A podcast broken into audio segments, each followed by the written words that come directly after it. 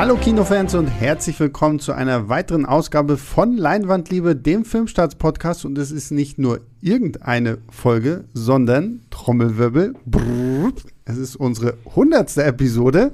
Wup, wup, wup, wup. Wir haben jetzt leider kein Champagner hier oder sonst irgendwas, aber ich kann euch verraten, wir werden mit dem äh, Podcast-Team irgendwann demnächst mal essen gehen, um das gebührend zu feiern. Immerhin machen wir das jetzt, denn im Dezember sind wir dann auch schon zwei Jahre dabei. Und wie gesagt, das ist jetzt unsere hundertste reguläre Episode. Es gibt ja noch Christophs äh, Gaming-Podcast, es gibt ja noch meine 5-Minuten-Podcast und wir hatten ja noch ein paar andere Sachen hier mit dabei. Aber von Leinwandliebe ist das die hundertste Folge. Und die feiern wir heute äh, hoffentlich gebührend mit äh, Ghostbusters Legacy. Und ich bin natürlich wie immer nicht alleine. Äh, bei mir hier im Studio sind zum einen Pascal. Hallo Pascal. Hallo.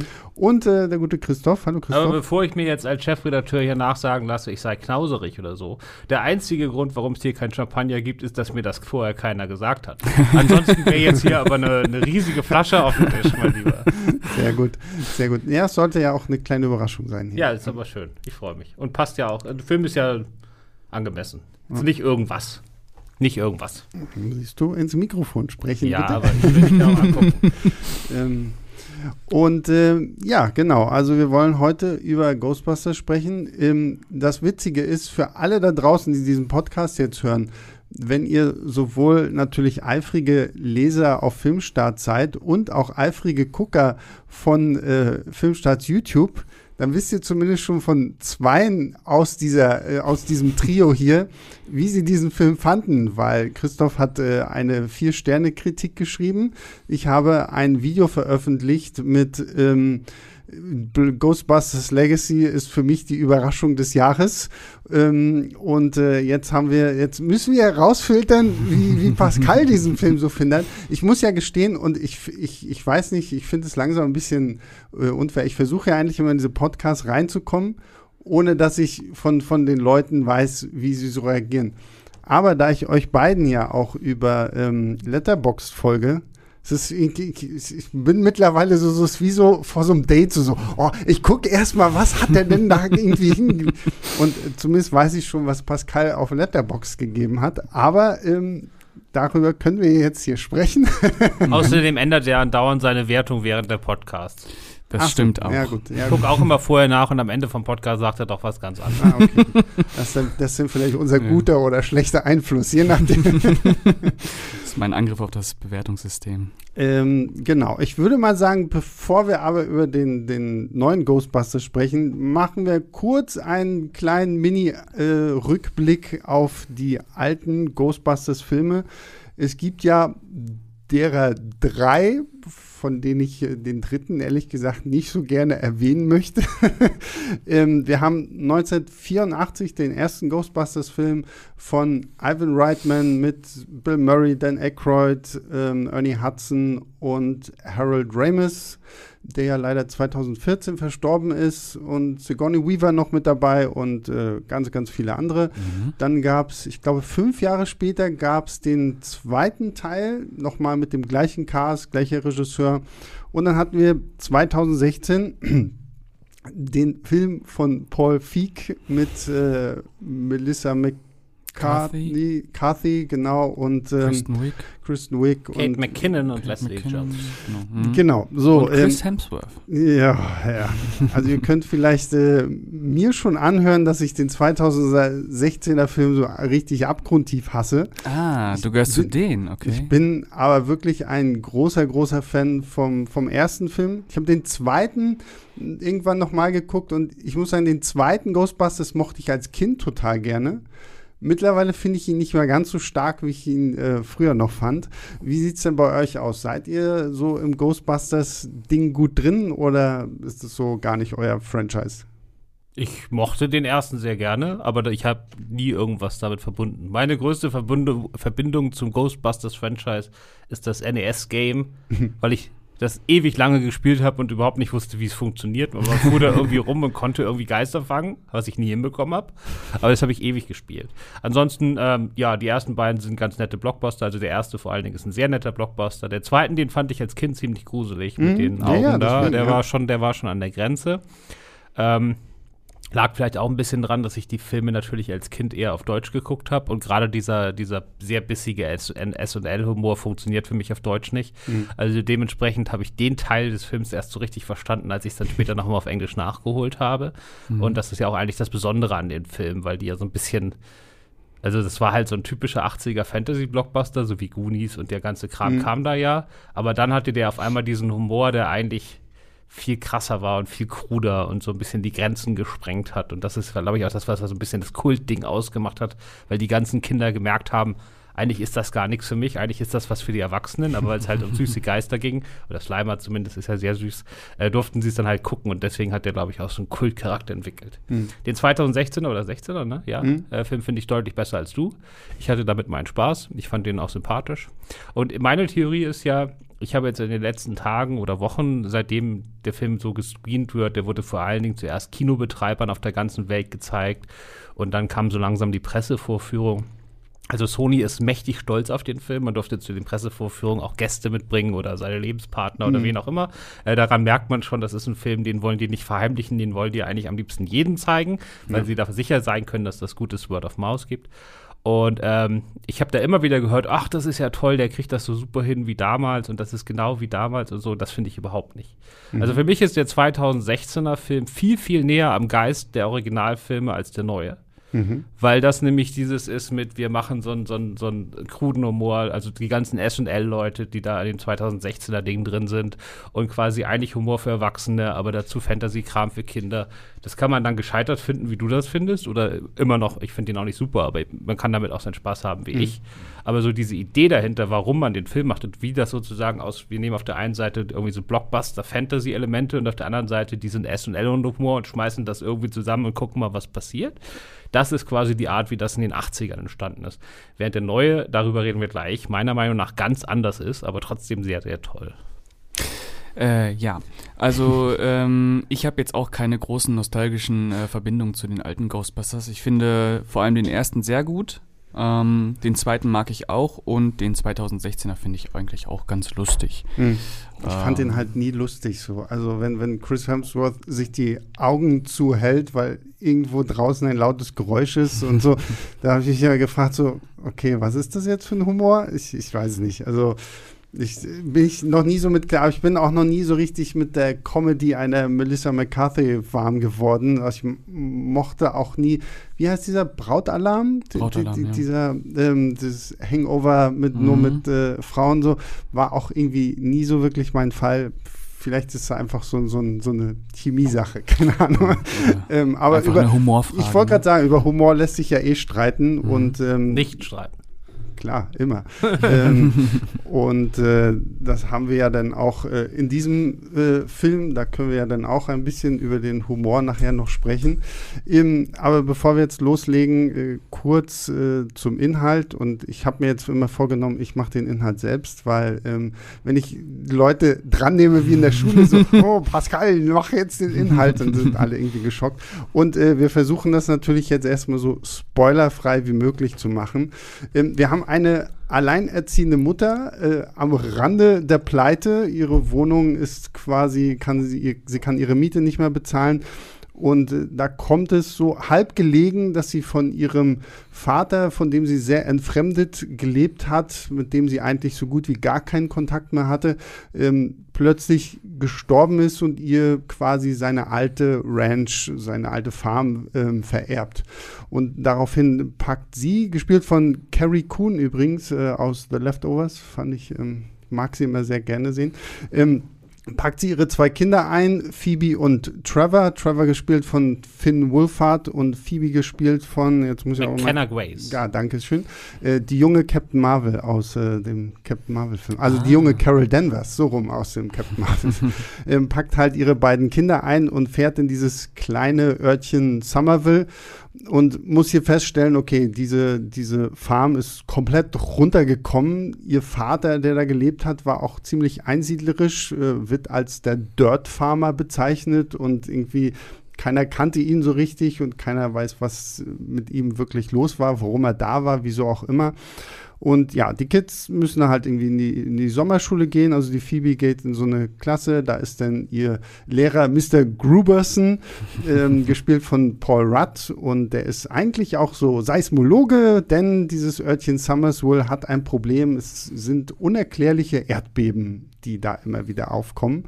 Und ähm, ja, das hat dann natürlich irgendwas mit ihrem Großvater zu tun, irgendwas mit Geistern zu tun, sonst wäre es ja kein Ghostbusters-Film. Ähm, in, in dem alten Farmhaus wird ja dann auch deutlich, ja, Großvater war einer der Ghostbusters. Wir werden jetzt nicht sagen, welcher Ghostbuster. Ähm, und ähm, da findet sich dann auch das Auto, also der, der, der gute Ecto One wieder mhm. und äh, solche Geschichten, alles ähm, hat man ja alles schon im Trailer irgendwo auch gesehen. Und äh, das ist so ein bisschen unsere Grundstory. Phoebe lernt dann in ihrer Klasse noch einen Jungen kennen, der sich nur Podcast nennt, weil er halt Podcaste, da musste ich irgendwie sofort an äh, Godzilla vs. Kong denken. Irgendwie so dieses Podcast-Thema ist auch in Hollywood nicht vorbeigegangen und äh, jeder große Blockbuster braucht auch einen guten Podcaster, was ich natürlich immer gut finde. und ähm, äh, Trevor bekommt auch noch einen Love Interest in Form von Lucky und das sind dann quasi so unsere Kids, die die neuen Ghostbusters abliefern. Und ich muss tatsächlich gestehen, als damals der erste Trailer zu diesem Film rauskam, habe ich gedacht, wow, das wird der letzte Scheiß. Weil, ich weiß nicht, sobald ich Finn Wolfhard irgendwo sehe, denke ich schon so, okay, gut. Wir, wir fahren wieder die, den Stranger Things Zug und in Staffel 2 von Stranger Things gab es ja sogar auch, dass sie sich zu Halloween als die Ghostbusters mhm, verkleidet mhm, haben, okay. wo ich echt dachte so, ach, kommt jetzt. Und jetzt mit Kindern und ach, muss das wirklich sein? Und ich muss sagen, es ist das erste Mal, dass ich wirklich extrem skeptisch in so einen Film reingegangen bin. Gerade auch, weil ich natürlich mit den Ghostbusters irgendwo aufgewachsen bin und mir gedacht habe, oh, nehmt ihr euch das nächste Franchise, was irgendwie wieder einen Revival bekommen muss. Ähm, wie, wie ging es euch? Ja, gut, ich meine, ihr hattet ja jetzt offensichtlich nicht so die große ähm, Verbandelung mit den Ghostbusters. Ähm, ich habe eher eine Verbandlung mit äh, Jason Reitman, dem Regisseur, dem mhm. Sohn des Originalregisseurs Ivan Reitman, der damals ja auch schon mit, immer mit am Set war als siebenjähriger Junge und da auf dem Schoß saß und das alles live mitbekommen hat und die ganzen äh, Original Ghostbusters halt seit seiner Kindheit gut mhm. kennt und mit dem befreundet ist mit den Schauspielern und so. Ähm, aber der kommt ja eigentlich hauptsächlich so aus der Indie-Ecke, ne? Das ist ja mit Juno ganz groß geworden und dann Up in the Air und solche Filme. Und ich fand ihn da immer so ein bisschen wie so ein Angeberregisseur, also so ein bisschen so, so ein bisschen so das Intellektuelle seiner Filme ausgestellt. Mhm. Und deswegen habe ich ein bisschen Sorge gemacht. Und hier ist es genau das Gegenteil. Also es ist äh, ein sehr, sehr bescheidener Blockbuster. Also der war nicht billig, klar, und das, man sieht das auch, das ist super gemacht aber er ist halt einfach viel, viel kleiner, als man erwartet hätte. Mhm. Man hätte ja gedacht, dass der da, also sozusagen 20 Jahre später, wir haben jetzt viel bessere Special Effects oder nicht bessere, aber wir haben zumindest welche, die man leichter hinbekommt, als damals, wo das alles noch anstrengend war. So, jetzt sagst du einfach, irgendeine Special Effects Firma haut da mal 100 Geister rein und dann machen die das halt. Wurde ja in dem 2016 auch so gemacht. Mhm. Da gab es ja am Schluss diesen Geister-Overkill quasi. Ja. Mhm. Und hier ist es alles 100 Nummern kleiner. Mhm. Also es ist alles viel persönlicher, es gibt viel weniger Geister, es gibt viel weniger Action, es gibt äh, also alles viel, viel kleiner und es funktioniert hervorragend. Mhm. Also das ist sozusagen, deswegen bin ich da, das war für mich die große Überraschung, wie klein dieser Film ist und wie toll er darin funktioniert. Äh, ja, ich bin da auch relativ neutral reingegangen. Ähm, und äh, ich war dann auch tatsächlich äh, überrascht, wie intim dieser Film dann doch letztlich mhm. ist. Also das hat mir auch, äh, das kann ich schon mal vorwegnehmen, am besten am Film gefallen, dass er sich wirklich Zeit für die Charaktere nimmt, wie die halt jetzt äh, in Kontakt mit der Ghostbusters-Welt oder mit den, mit den Ghostbusters äh, geraten. Das fand ich äh, schon sehr ähm, einnehmend. Hm. Ich finde, es war wirklich, da, da muss ich auch sagen, das war schöner Fanservice, ohne dass es jetzt so mit der Bratpfanne auf dem Hinterkopf so, so, so hier kannst du dich daran noch erinnern mhm. und so, so, so.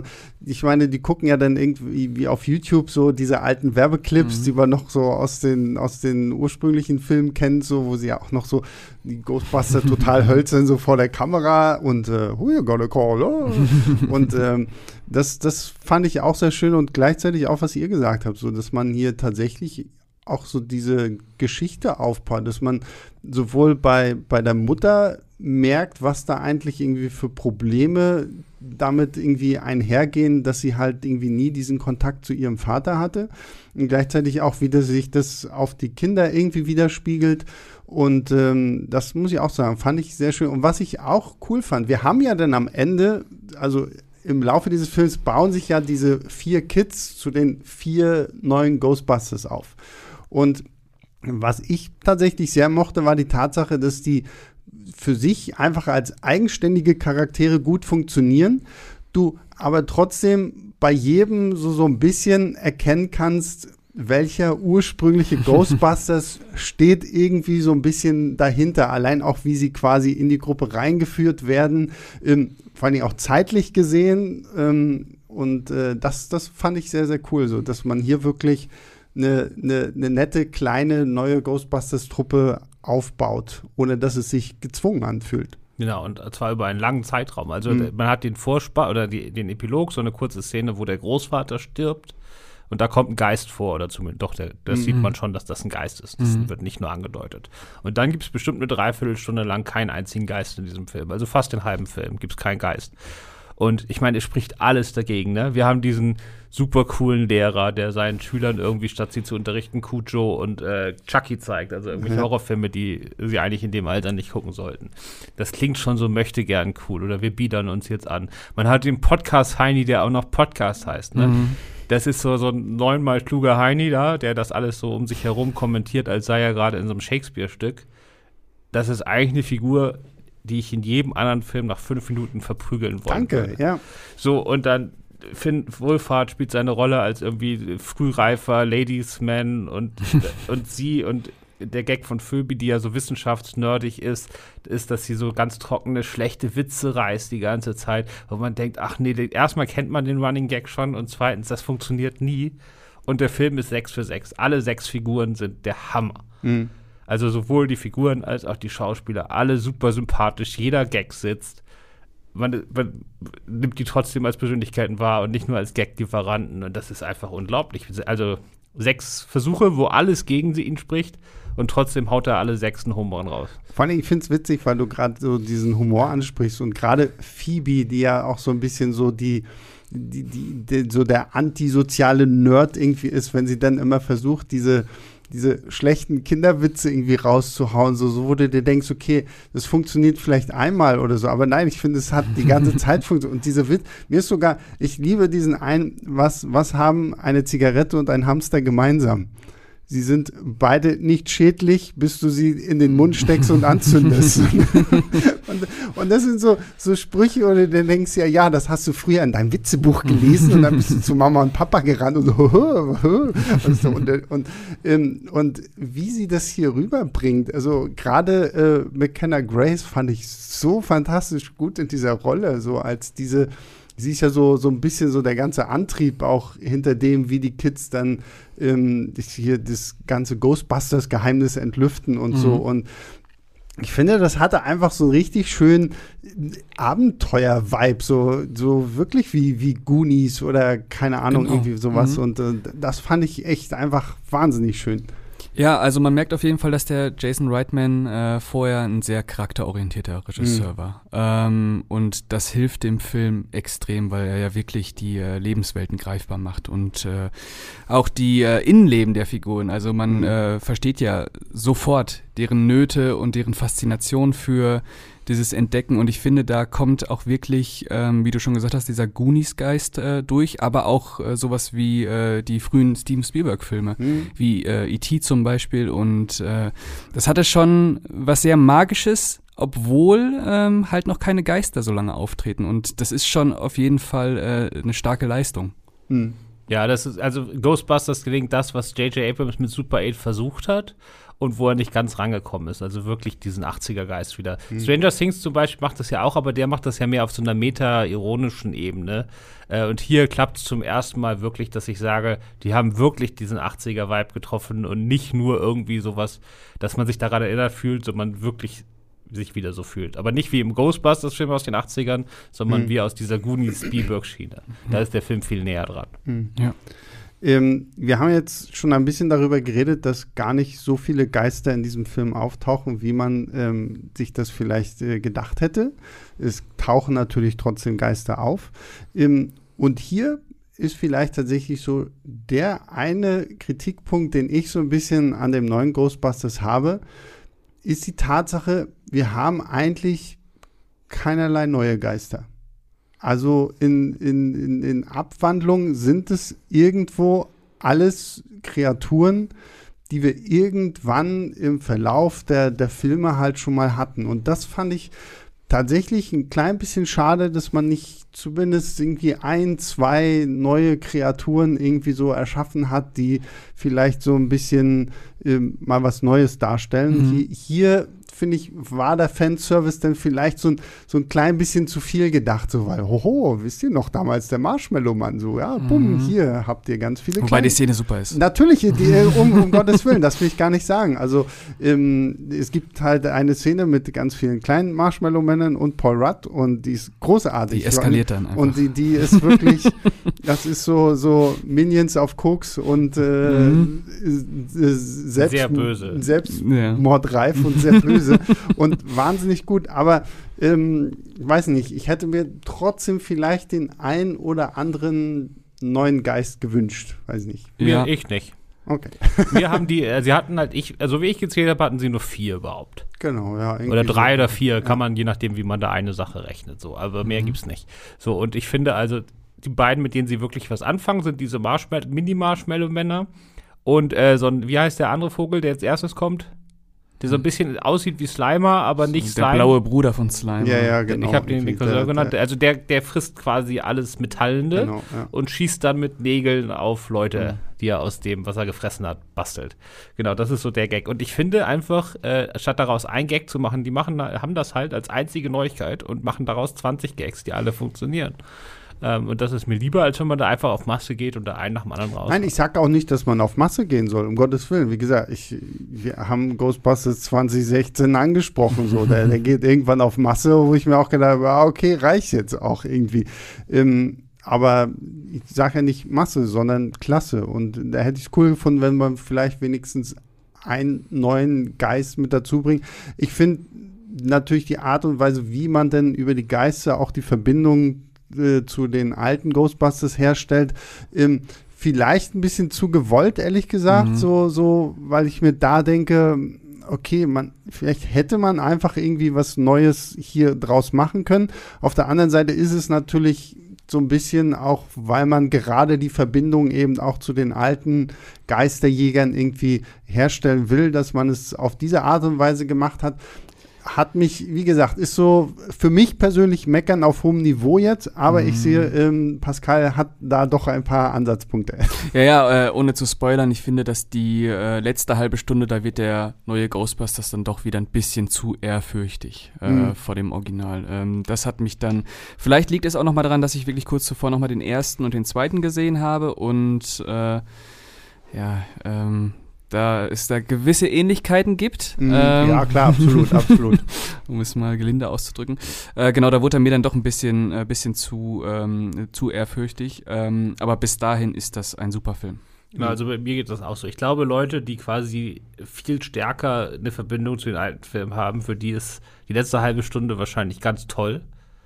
Du, äh, also für ich, mich ich sag auch, fällt, für mich fällt die auch ab. Mhm, also ja, ich ja. sag ganz ehrlich, ähm, ich habe am Ende ein Tränchen verdrückt. Genau, ähm, ich nicht und ich auch nicht. wahrscheinlich auch nicht. Ja, das echt und, und äh, hier, hier Yves von, vom Moviepilot, der ja neben mir saß, auch. Also ich glaube, da, da ist wahrscheinlich dann wirklich so der Knackpunkt, wie sehr bist du halt wirklich äh, mit diesen Ghostbusters aufgewachsen auch irgendwo. Ich habe ja noch die Zeichentrickserie und keine Ahnung, irgendwie was, so wie viel verbindest du damit wirklich? Ja.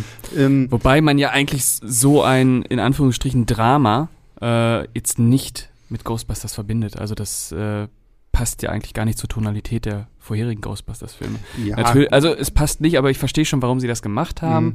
Äh, allerdings eben zum Preis, dass sie sich da wirklich äh, dem äh, Original quasi zum Fraß vorwerfen.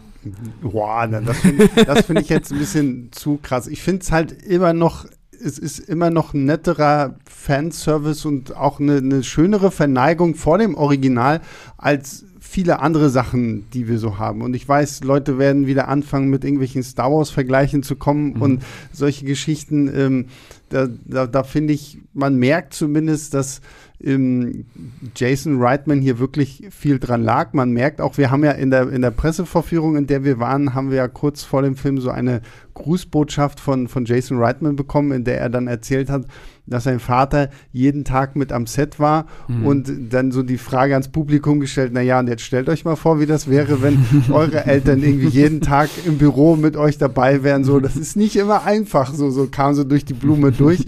Ähm, wo ich mir halt vorstellen kann, dass das vielleicht auch so ein bisschen, denn das ist, was halt gerade dieses Finale auch so beeinflusst hat, ne? So dieses so, Papa sitzt halt neben mir und Papa hat halt das Alte gemacht und äh, wir müssen es jetzt irgendwie schaffen, in die Richtung wiederzukommen. Ich kann das auch gar nicht genau erklären, aber der Fanservice hier, also der löst in mir persönlich jetzt nichts Großartiges aus. Ne? Wenn jetzt die Kamera da um den Protonstrahler rumsaust zum ersten oder rumfährt ganz langsam, ehrfürchtig, es ist mir wurscht, ja. Aber das hat so, das hat trotzdem eine ganz andere, das wirkt ganz anders als in anderen Filmen. Also Mhm. irgendwie glaubt man das hier.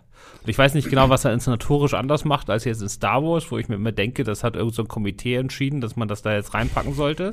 So, sondern hier wirkt das irgendwie so ehrlich. Also ich habe Ja. irgendwie das Gefühl, dass die Macher diese Ehrfurcht tatsächlich haben vor diesen Dingern. Und deswegen hab, bringt es mir nicht so viel, weil ich nicht so drin, tief drin stecke, aber es stört mich auch nicht wie in anderen Filmen. Und zumindest erklärt mir keiner, wo irgendein Name herkommt. Das ist ja schon mal bei Prequels und Sequels neuerdings, nachdem das jetzt selbst Matthias Schweighöfer gemacht Gott, hat ja. in Army of Thieves, wo Ludwig Dieter herkam. wo ich nicht mal wusste, dass das überhaupt ein Künstlername ist und es mich auch nicht die Bohnen interessiert hat. Ja. Wurde mir über den ganzen Film hinweg und das ist der große Schlusstwist, warum der Vogel Ludwig Dieter heißt. Ja. Egal, so, und jetzt bin ich schon happy. Das ist nicht diese Art von Fanservice, sondern Mhm. das ist irgendwie anders und deswegen. Ja, es wirkt einfach intimer, es wirkt persönlicher. Also, äh, wie Jason äh, Reitman ja vorher schon ges gesagt hat, es ist ein ähm, Familienfilm, der von einer Familie gemacht wurde. Mhm. Ähm, da kann man natürlich immer Gefahr laufen, dass es dann so richtig schwülstig wird. Mhm. Ähm, aber das wird es eben nicht. Mhm. Äh, das war sehr angenehmer Fanservice. Ja, und ich finde auch so, so wie sie Easter Eggs in diesem Film äh, verstecken, weil Christoph ja gerade meint, auch wenn man in diesem Protonenblaster äh, da irgendwie drumrum fährt und so, so. Ähm, das ist echt schön gemacht. Wie gesagt, also ich kann es jetzt halt wirklich nur aus den Augen von jemandem betrachten, der so, oh, Goosebusters, oh, oh, oh toll. und äh, jetzt, jetzt hat sie da den äh, Blaster in der Hand und ah, und äh, das, das funktioniert auf der Ebene gut, eben, was Christoph ja auch schon richtig meint, weil dir nicht nochmal irgendwie alles tot erklärt wird, so nach dem Motto, so, oh, wir müssen uns ja auch an ein neues Publikum wenden und deswegen müssen wir jetzt erstmal nochmal erklären, was ist ein Geisterjäger? Warum heißt der Ecto One wirklich Ecto One? Und Mhm. Warum ist es ein alter äh, Leichenkrankenwagen, keine Ahnung was. So, so. Es wird halt einfach hinge, du musst es halt einfach hinnehmen und entweder du, du kennst es, dann, dann, dann freust du dich natürlich noch mehr, weil du die, die Bezüge irgendwie liefern kannst, oder du kennst es nicht und dann ist es aber auch nicht schlimm, Ja, weil, du, weil, du, weil dir trotzdem sofort erklärt wird, okay, dieses komische Ding, was sie da jetzt auf ihrem Rücken hat, mit dem sie da irgendwie schießen kann, aha, damit fängt sie Geister ein. Aha, und dann gibt es diese Falle, die muss man da drunter schieben Mhm. und dann fängt man den Geist so. Also der Film funktioniert gut darüber, dass er sich sagt, ja, okay, unser Publikum kann wahrscheinlich noch äh, eins und eins zusammenrechnen Mhm. und wir müssen jetzt nicht jeden einzelnen Schritt irgendwie kaputt erklären, wie es so viele andere Prequels und Sequels oder Revivals tatsächlich dann irgendwie machen und Ja. diese äh, Mythologie und der, der Ghostbusters bleibt halt trotzdem irgendwie noch erhalten. Mhm. Ja. Soll ich noch mal was sagen zu meiner Vergangenheit mit den Ghostbusters und was für ein Fan ich bin? Also Ja. nicht Fan. äh, ist mir nämlich gerade eingefallen, wo du die Zeichentrickserie erwähnt hast. Ja, die ist toll. Ich war immer ein Fan von dieser anderen Zeichentrickserie mit diesen Nachmacher-Ghostbusters, wo der, wo der eine von den vier ein großer Affe ist. Da gab es in den 90ern nämlich parallel zu Ghostbusters noch eine andere, irgendwie the, the, Okay. die, die echten Ghostbusters oder was weiß ich, oder die falschen, die hießen so ähnlich. Ja. Und das war quasi eins zu eins ein Ghostbusters-Abklatsch und einer von den vier Geisterjägern war ein großer Gorilla. Das klingt gut. Kennt ihr nicht? Nee, sagt Nee. mir jetzt Also bei mir nicht. Wahnsinn. Ganz kurz, aber, Ehrlich nicht? Nee, die müsst also- ihr gucken, die ist viel, viel besser. aber, aber du weißt nicht mehr, wie sie heißt? Nee, aber das kann man sicherlich googeln. Ja, ja, Einfach gut, Ghostbusters Fake-Zeichentrickserie mit Gorilla und dann hat man das. Das ist ja verrückt. Jetzt, jetzt bin ich Die lief rauf und runter im deutschen Kinderfernsehen. Neugierig. Mit einem Affen? Nee, keine Ahnung. Weiß ich jetzt tatsächlich nicht. Wie gesagt, ich habe die, ich habe die alte Ghostbusters-Serie. Ich glaube, das immer war einer, das war in der ersten Folge ist das noch ein Mensch und da wird er in Affen verwandelt oder so. Keine Ahnung, ich weiß es auch nicht mehr genau. Auf jeden Fall ist das so und dass das. das sich noch nicht jemand geschnappt hat und jetzt Ja, da heute irgendwie eine neue Serie oder sowas draus gemacht hat. Schreit doch Geist- danach. Ja, eben. Obwohl, vielleicht ist jetzt, weil Umbrella Academy hatte diesen großen Typen, der auch schon halb so aussieht wie so ein Affe. Man weiß es nicht. Naja, Mhm. gut. Ähm, haben wir noch irgendwas Wichtiges vergessen zu den Ghostbusters? Machen wir Spoiler oder machen wir keine Spoiler? Na gut, dann, dann machen wir jetzt unsere, unser Fazit Mhm. und dann reden wir noch mal kurz über Spoiler. Ähm, Also Sebastian redet über Spoiler und wir hören zu. Mhm. Okay, gut. Dann machen wir das so. Das, ähm, genau. Äh, ich würde mal sagen, wir fangen bei ähm, Pascal an. Okay. ähm, ich mochte den die ersten 90 Minuten sehr, sehr gerne. Ich fand, das war ein wirklich äh, charmantes äh, Fantasy-Abenteuer mit tollen Charakteren, tollem äh, visuellen und Wortwitz und ähm, würde jetzt Ich glaube, das macht er absichtlich. meine, also meine Letterbox-Wertung ist drei von fünf Sternen, aber ich würde jetzt, wenn ich jetzt wahrscheinlich 3,5 geben. Ich, das ist exakt der Lauf der Dinge, auf den ich vorher sehr viel Geld gewertet habe. ja, manchmal muss man erstmal richtig drüber sprechen. ja, genau. Das Ja. ist, genau. Pascal ist sehr ausrechenbar. Okay, Christoph? Ja, also ich ähm, schließe mich da an. Also ich, wie gesagt, die ersten 90 Minuten fand ich fantastisch. Und dann ist es die große Frage, wie sehr ist man Fan von den originalen Filmen? Wenn man sozusagen Riesenfan von denen ist, dann kommt da noch eine Schippe drauf. Wenn man, Mhm. wie ich, nicht jetzt so der gigantische Fan ist und äh, lieber noch viel mehr Zeit mit den Figuren verbracht hätte, die man gerade erst kennengelernt hat, äh, dann fällt das Finale ein bisschen ab. Hm. Und ich bin dann bei äh, guten vier Sternen. Hm. Ich bin bei viereinhalb, muss ich einfach sagen. Ist vielleicht auch schon rübergekommen, großer Ghostbusters-Fan, sehr, sehr glücklich gewesen. Vielleicht liegt es auch noch mal zusätzlich daran, dass ich halt wirklich gedacht habe, dieser Film wird zu überhaupt nichts. Weil ich echt gedacht habe, so, okay, das nächste Franchise wird in den Hintern getreten. Ähm, mich hat er wahnsinnig überrascht. Ich finde ihn wirklich fantastisch. Der macht sehr, sehr viel Spaß. Es ist so der Sommer-Blockbuster, der nicht mehr im Sommer gekommen ist, sondern jetzt halt äh, im, im Herbst. Aber toller Familienfilm. Tatsächlich auch irgendwie so, ne? Also es Mhm. klingt immer wie so eine Floskel, so, dies ist ein Familienfilm von einer Familie über eine Familie, bla bla bla. Aber Für jung und alt geeignet. Genau, genau. äh, funktioniert äh, für mich äh, echt fantastisch gut und ähm, ja, hat mir sehr viel Spaß gemacht. So, und damit kommen wir zum Spoiler-Teil. Also für alle da draußen, wir reden noch mal ein bisschen über das Ende. Wir reden über das, was man da so sieht. Wir reden auch tatsächlich über, und das kann man vielleicht hier vorab noch mal sagen, es gibt zwei Post-Credit-Scenes, also bleibt auf jeden Fall noch äh, sitzen. Es ist schon fast wie bei Marvel. Ähm, da, da kommt sogar noch was. Oh, ich sehe gerade, meine Gäste schauen mich irritiert an. Ich konnte nicht sitzen bleiben. Ich musste schnell raus. Okay, Ich glaube, ich bin sitzen geblieben. Ich kann mich bloß nicht mehr dran erinnern. okay, gut. Na, dann umso besser. Dann, dann kann ich ja Ich wirklich gespannt. euch noch was hier erzählen. ähm, genau, also deswegen, Spoiler, Spoiler, Spoiler. Wir reden über das Finale und über die Post-Credit-Scenes, ähm, Plural. Ähm, also für alle, die sich das jetzt nicht ähm, anhören wollen, wir hören uns nächste Woche wieder oder beim nächsten Podcast. Und ja, reden wir übers, erstmal übers Finale. Also Mhm. jetzt können wir es ja erstmal sagen, der, der, der Opa von Phoebe ist ähm, Egon Spengler, Mhm. aka Harold Ramis, der ja, das hatte ich ja auch schon gesagt, leider 2014 verstorben ist. Und deswegen Und- wahrscheinlich liegt es auch auf der Hand, dass er der Großvater ist. Genau, genau, das Mhm. passt dann natürlich. Ähm, am Ende tauchen ja dann zumindest die restlichen überlebenden Ghostbusters auf und helfen im großen Kampf gegen Gozer. Mhm. Das können wir jetzt hier natürlich auch sagen. Also Gozer ist wie schon im ersten Teil der große Gegner hier auch im, im zweiten. Ähm, Olivia Wilde, glaube ich, war es Mhm. dann, ne, die ihn, ihn, sie hier gespielt hat. ähm, und ähm, ja, also ich muss tatsächlich sagen, man sieht ja schon irgendwann am, äh, so, so in der Mitte des Films ruft Phoebe ja einmal diese Ghostbusters Hotline an und hat dann Dan Aykroyd ähm, Mhm. am, am Telefon, wo ich dachte, okay, also wenn, wenn, wenn das jetzt alle Ghostbusters sind, die ich hier so sehe, finde ich es immer noch besser als äh, irgendwie die, die sehr lieblosen Ghostbusters Original-Cameos im 2016er Film. Weil da hast du richtig gemerkt, dass so ein Bill Murray so überhaupt keinen Bock hatte, irgendwie Mhm. da zu sein und auch alle anderen irgendwie nicht so richtig. Ähm, und ich mir gedacht, okay, gut, dann habe ich zumindest Dan Aykroyd gesehen. Und gut, wir sehen ja auch noch ähm, die Sekretärin, ich vergesse immer wieder, wie sie heißt, Janine, Janine Melnitz ist ja auch noch gleich am Anfang, die ist auch sogar im Trailer zu sehen, deswegen ist das keine so große Überraschung. ähm, und dann haben wir halt im Finale, dass äh, alle drei überlebenden Ghostbusters nochmal auftauchen und tatsächlich auch Harold Ramis nochmal einen Auftritt hat in CGI-Form. Ähm, was ich hierbei wirklich gut fand, wo ich die ganze Zeit Angst hatte, Dass er spricht? dass er spricht.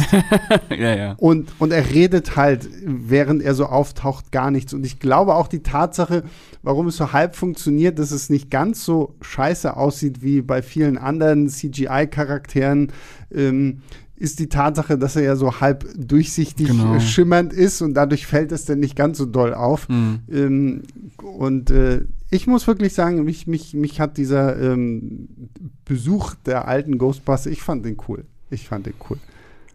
Ich fand das auch an sich völlig okay. Ich fand, äh, dass äh, Bill Murray hier genauso wenig Bock ausgestrahlt hat wie Fand ich auch. 2016.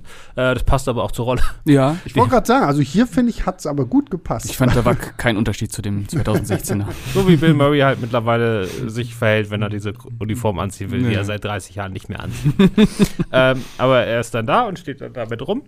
Äh, das, das Ding ist halt wirklich, glaube ich, wie das wirkt, ist, also die Kinder werden halt im Finale von den Original Ghostbusters ein gutes Stück weit verdrängt, logischerweise. Ja. Und äh, wenn man eigentlich lieber die Kids gesehen hätte, dann ist es halt schade. Wenn man sich freut, dass die Original Ghostbusters haben, ist es halt super. Auf jeden Fall ist es gut gemacht. Ah, Ich fand aber gar nicht so sehr, dass die die jetzt verdrängt haben. Also ich finde, die haben ja letztendlich irgendwie gut zusammengearbeitet, um da. Ich fand halt dann auch gerade schön, dass der Geist von Egon Spengler dann ja mit seiner Enkelin zusammen den Protonenstrahl aufrecht hält und äh, gegen Goza kämpft und so. Wie gesagt, ich, ich, ich, ich, sehe, ich sehe, Pascal verdreht die Augen, aber mein Herz war berührt und fand das ganz süß. Ja, für mich war das irgendwie ein bisschen too much. Und natürlich werden die Kinder verdrängt dadurch, dass die alten Ghostbusters wiederkommen. Ich meine, die alten Ghostbusters sind wieder da. Ja, so, ist aber- klar. Ähm, aber ich hatte auch so ein bisschen äh, Probleme damit, dass, wie heißt sie? Wie heißt er, der Bösewicht? Die Bösewichtin? Gozer. Gozer. Das weiß ich nicht, fand ich. äh, Es ist ja im Prinzip auch genau der gleiche exakte Ablauf. Das- das Äh, finde ich- Wobei es gibt da einen guten Gag von Dan Aykroyd dann, weil im ersten Teil sagt er ja nicht, also sagt er ja, dass er kein Gott ist Mhm. und äh, dann kriegt er wieder die Frage gestellt und der Gag, der war gut, muss man schon sagen. Ja, Ähm, ja, also die, deswegen, das meine ich so, so die Gozer-Story, das ist halt wirklich, das ist halt Ghostbusters 1 minus den großen, den großen Marshmallow-Mann irgendwie Ja. und es spielt jetzt halt ähm, in, irgendwo Nirgendwo und nicht Mhm. mehr in New York so. Das fand ich auch so, ja, das fand ich tatsächlich auch ein bisschen schade irgendwie Mhm. so. Da hat man jetzt versucht, diese Gozer-Story irgendwie noch mal größer und krasser aufzubauen, so als sie ist. Und am Ende ist es halt wirklich das Gleiche, was wir eigentlich schon kennen. Ähm, nur, dass es jetzt halt gut 20 Jahre danach ist und es- wir halt sagen, yay, toll, nochmal die alten Ghostbusters in Aktion irgendwie so. Ja, also die Bösewichtin da, die hat mich null gekratzt. ja, ja, eben, deswegen. Ja, Also das Die war ist, weder böse noch cool Ja, noch sonst ja. irgendwas. Ja. Die ist ja schon im, im ersten Ghostbusters so ein bisschen. Die, sie kommt halt irgendwann, aber ich fand immer, die Höllenhunde sind cooler. Ja, Ähm. und das hat man zumindest im ersten hat man das auch besser aufgebaut mit, Mhm. mit diesen Höllenhunden und dass sie ja dann irgendwelche der Torwächter, genau, der das- Schlüsselmeister. Genau, und dass, dass die ja dann auch einen, einen menschlichen Wirt brauchen irgendwie Genau. und sowas alles. Das hat im ersten dann doch immer noch so ein bisschen besser funktioniert, als es hier jetzt funktioniert. Da, da gebe ich dir vollkommen recht. Ähm, ja, dann kommen wir mal zu den Post-Credit-Scenes und jetzt erzähle ich euch wahrscheinlich. Ich weiß, was- ich was- weiß, mir ist die erste wieder eingefallen. Soll ich dir erzählen? Vor allen Dingen, das, das Lustige ist, es kommt ja, es kommt ja der Abspann und, und dann lese ich so den Namen Sigourney Weaver und ich denke so, hä? Sigourney Weaver war doch überhaupt nicht in diesem Film zu sehen. Und in dem Augenblick, wo ich das noch sage, ploppt halt diese, diese, diese erste Mid-Credit-Scene dann auf. Und wir sehen halt Sigourney Weaver, wie sie diesen gleichen äh, Kartentest macht, Ah, den, mhm. den Bill Murray damals im, im ersten Ghostbusters mit seinen Studenten und Studentinnen Mhm, gemacht ja. hat. Und hat er die Studentinnen Mhm. immer durchgehen lassen, so, weil der Trick ist ja, sie sollen quasi per Gedankenübertragung herausfinden, was für ein Symbol auf dieser Karte ist. Mhm. Und die Post äh, mit Credit Scene, das war wirklich einfach nur so, das war auch wieder nur so ein netter Fanservice, aber ich fand es ganz sympathisch, einfach auch Sigourney Weaver nochmal zu sehen. Ich muss sagen, das war der erste Fanservice in dem Film, den ich richtig doof fand. Ich fand die Szene weder überhaupt nicht lustig, ich fand die Auflösung scheiße. Hm. Also sozusagen, er macht ja quasi einen Kartentrick mit ihr. Wer ist Äh, er? Nein, nein, Be- sie, sie, also Nein, na, er, sie, und äh, sie, und sie Bill macht Murray. diese, sie hält Karten hoch und hat dann da irgendwie Wellen drauf oder einen Stern und er soll halt mit seinen telepathischen Fähigkeiten so, sagen, was mhm. die sieht. Und er kriegt halt alle genau raus und der Gag ist am Schluss, er hat das auf die Rückseite draufgeschrieben oder so. Also so nicht die mal Karten sind gezinkt. nicht mal nicht mal einen coolen Trick irgendwie, dass er dahinter ihren Spiegel hat oder was weiß Darauf habe ich ehrlich gesagt auch die ganze ich. Ja, Zeit mal aber, das, aber ich ich fand's glaube, nicht so, lustig, so ich fand's nicht irgendwie, ich weiß nicht, was Sigourney Weaver da will, außer zu sagen, die haben wir auch noch gekriegt. Ähm, also das, das war Das ist- Vorbereitung für Teil 2. Das ist, das ist, glaube ich, der einzige Grund, warum diese Szene noch da ist, weil man sagt, ja, wir haben sie auch noch gekriegt, aber wir wussten halt nicht so wirklich, wie wir es machen sollen. Also da bin ich vollkommen bei dir. Die, die Szene wirkt, deswegen passt sie, wenn überhaupt, auch nur hinten in diesen Abspann rein, so einfach, um halt zu sagen, so, hoho, so, hier, könnt ihr euch daran noch erinnern, so. Ähm, für, für mehr ist die Szene nicht da. Ja, dann Genau. passt es auch, dass für, für mehr ist die Szene nicht da. Da finde ich tatsächlich die, und dafür fand ich sie halt nett. So, das, das war halt wirklich so rein auf diesen Nostalgie-Knopf drücken und fertig. Die zweite Post-Credit-Scene, also die, die richtige, die fand ich dann tatsächlich viel schlimmer, weil, weil sie dann halt schon wieder zu viele Andeutungen machen. Weil die zweite Post-Credit-Scene ist folgendes. Wir haben ähm, äh, Ernie Hudson, der, ähm, ich vergesse immer wieder seinen Namen, äh, Winston spielt. Und Winston ist ja in dieser Welt der, der, der neuen Ghostbusters, ist ja irgendwann ein reicher Geschäftsmann geworden, hat irgendwie ein großes Imperium aufgebaut. Und er kauft jetzt das alte Feuerwehrhaus zurück. Und wir sehen halt, wie er zurückkommt in dieses alte Feuerwehrhaus, da anfängt das Licht anzumachen, so nach dem Motto, oh cool, jetzt habe ich wieder Bock bekommen, Ghostbusters zu sein. Und dann siehst du halt äh, unten im Keller, nachdem er den Strom halt angemacht hat, wie einer dieser Geisterbehälter plötzlich ein rotes Licht für Danger leuchtet. Und dann ist Cut. So, wo ich mir denke, okay, gut, jetzt sind wir offensichtlich wirklich so Marvel-mäßig jetzt irgendwie mit den Ghostbusters, dass wir schon mal zwei Post-Credit-Scenes brauchen und dann mit der, mit der letzten auch noch ankündigen, so, hm, also wenn ihr alle fleißig ins Kino geht und diesen Film erfolgreich macht, dann hauen wir da noch wieder ordentlich einen irgendwie drauf und dann möglicherweise auch wieder, weiß ich nicht, weil zumindest diese Post-Credit-Scene suggeriert ja, gut, die Kids lassen wir Kids sein und Ja, machen mit den Alten weiter. Und ähm, ich weiß, also ich wäre einer Fortsetzung irgendwo nicht abgeneigt, aber ja, aber nicht mit den alten. Nein, nein, um Gottes Willen, das meine Ja. ich ja. Also ich brauche die Alten jetzt nicht nochmal. Dafür finde ich, haben wir jetzt hier wirklich ein geiles, geiles Team so aufgebaut. Da macht halt, wenn ihr eine gute Idee habt, mit denen weiter. Ja, Aber und unbedingt auch in Oklahoma bleiben, weil Ja. in der Stadt waren wir jetzt oft genug. Ja. Also und, und ich, Das doch Die bestimmt sind aber- irgendwelche geilen Waldgeister und so. Aber die sind natürlich zu jung. Also du kannst jetzt nicht, in, wenn du in zwei Jahren den Film drehst oder nächstes Jahr den Film drehst, sagen, das werden jetzt professionelle Geisterjäger. ja, na Weil klar. das wird dann affig. Da hatte ich ja sowieso schon ein bisschen so die Angst, dass die sozusagen die Kids wirklich Geisterjäger werden. Das werden sie ja in diesem Film Mhm. überhaupt nicht. Ähm, also sie äh, jagen dann Geister, aber sozusagen nur so davor. Ja, nicht beruflich. Nicht beruflich. naja, aber ich meine, wir, wir, wir hätten ja mit, mit, Auch mit nicht als Pfadfindergruppe, wie, wie die drei Fragezeichen der Detektive sind oder so. Nicht mal das.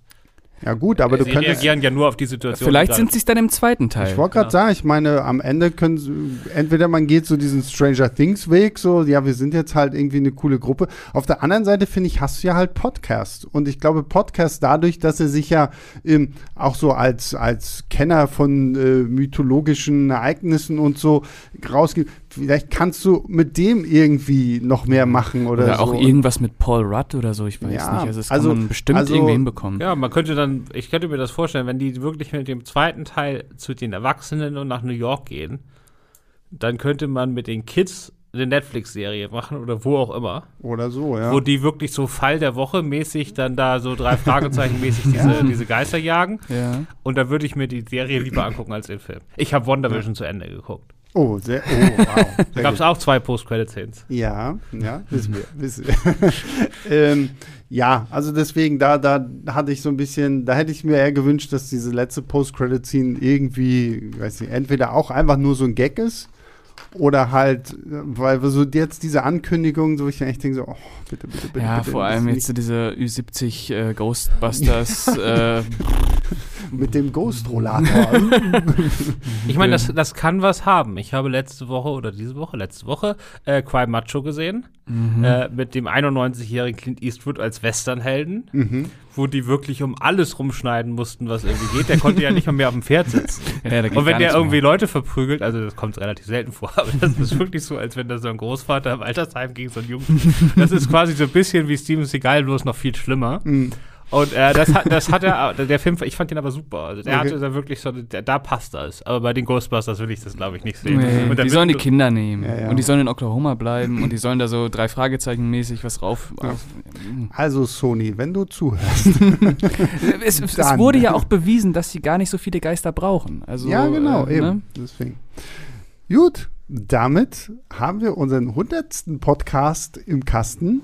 Und ähm, ja, ich bedanke mich erstmal bei meinen Gästen. Pascal, schön, dass du da warst. Sehr gerne. Äh, und Christoph, auch schön, dass du wieder hier warst. Ja. Und so ein bisschen Ich so, überlege ah, gerade, was wir alles hätten machen können im 100. Podcast. So Statistiken. Statistik, ja, dafür Statistiken. hätten, Wie dafür viele Stunden, welche Gäste waren wie oft da? Was war noch ein die Spiel spielen Was war können. die durchschnittliche Wert? Genau, so, Ein so Filmquiz. Du erzählst Also drei ich- oder fünf Sachen, die ich- irgendwie, mach mal das, drei oder fünf Sachen, die aufregendes im Podcast ins, äh, passiert sind und wir müssen raten, in welcher Folge das war. Solche Sachen. das machen wir, das mache ich, ich lasse Sonderfolge, unser, was waren die zehn besten Momente im unser, unser, unser Statistiker, äh, unser Statistiker ist hier Tobi, den werde ich darauf mal ansetzen. ähm, und, dann Freut er machen wir, sich. und dann machen wir vielleicht wirklich mal eine kleine Sonderpodcast-Folge über die verrücktesten Sachen und ähm, ja, auf jeden Fall. Gut, ähm, ich hoffe, du bist trotzdem nicht zu traurig. dass Ich jetzt- bin traurig. Ja, ja, Ja, man merkt ihn. Mann, Ja, er ja, ist schon ein bisschen Ja, ja. niedergeschlagen. Ja, ja, das ist, tut mir leid. Ich gehe gleich nach dieser Aufnahme in die Ecke und schäme mich fünf Minuten. Ähm, ja, aber wir bedanken uns natürlich für alle da draußen, die uns schon seit 100 und mehr Episoden begleiten, die das hier Woche für Woche mithören, die uns natürlich auch auf der Apple Podcast App eine gute Bewertung geben, weil das soll ich noch mal sagen, hat Tobi mir gesagt, weil das ist wichtig. Also äh, darüber freuen wir uns natürlich auch. Lobkritik, Anmerkungen könnt ihr auch immer gerne an leinwandliebe.filmstarts.de schicken. Das machen auch einige von euch. Ja, Freuen wurden wir in den letzten drüber. Wochen immer mehr. Ja. Und ja, jeder kriegt eine Antwort. Also wir sind noch in dem Bereich, wo jeder einzelne eine Antwort bekommt. Und Natürlich. zu, zur hundertsten Folge würde sich das natürlich besonders anbieten. Ja, ja, sie, sie, er, er muss noch mal mit dem Finger in die Wunde Wenn Sebastian rein. das schon nicht auf die Reihe kriegt, dann doch bitte zumindest unsere Zuhörer und Zuhörerinnen. Ja, also, ne, ähm, bestraft mich mit ganz vielen Mails und dann machen wir eine Sonderfolge und äh, reden noch mal über fast zwei Jahre Leinwandliebe Podcast. Und äh, damit hören wir jetzt aber auch auf. Ich verabschiede mich. Geht ins Kino, guckt ganz viele Filme. Wir hören uns nächste Woche wieder. Bis dahin, macht's gut. Ciao, ciao. Leinwandliebe und Sebastians 5 Minuten sind Filmstarts-Podcasts der Webedia GmbH. Moderation und Schnitt Sebastian Gertschikow. Produktion Tobias Meyer, Monique Stibbe und Nina Becker. Die Songs Take a Chance und Easy Jam im Intro und Outro kommen von Kevin McLeod. Die Links zur Musik und zur Lizenz findet ihr in den Shownotes.